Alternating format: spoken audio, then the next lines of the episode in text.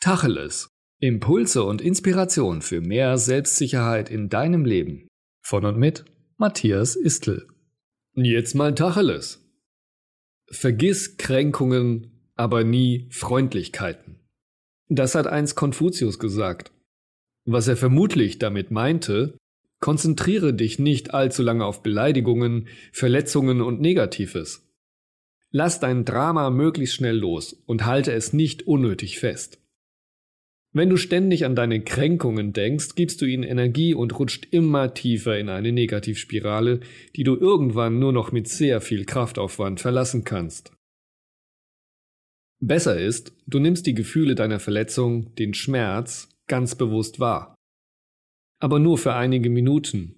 Halte diese Gefühle nicht fest. Und dann lass alles von dir wegfließen und fokussiere dich auf die positiven Dinge, die es immer irgendwo gibt. Also vergiss Kränkungen, aber nie Freundlichkeiten. Und je öfter du dich an die positiven, schönen Dinge in deinem Leben, die Freundlichkeiten erinnerst, desto besser und glücklicher wirst du dich auch fühlen.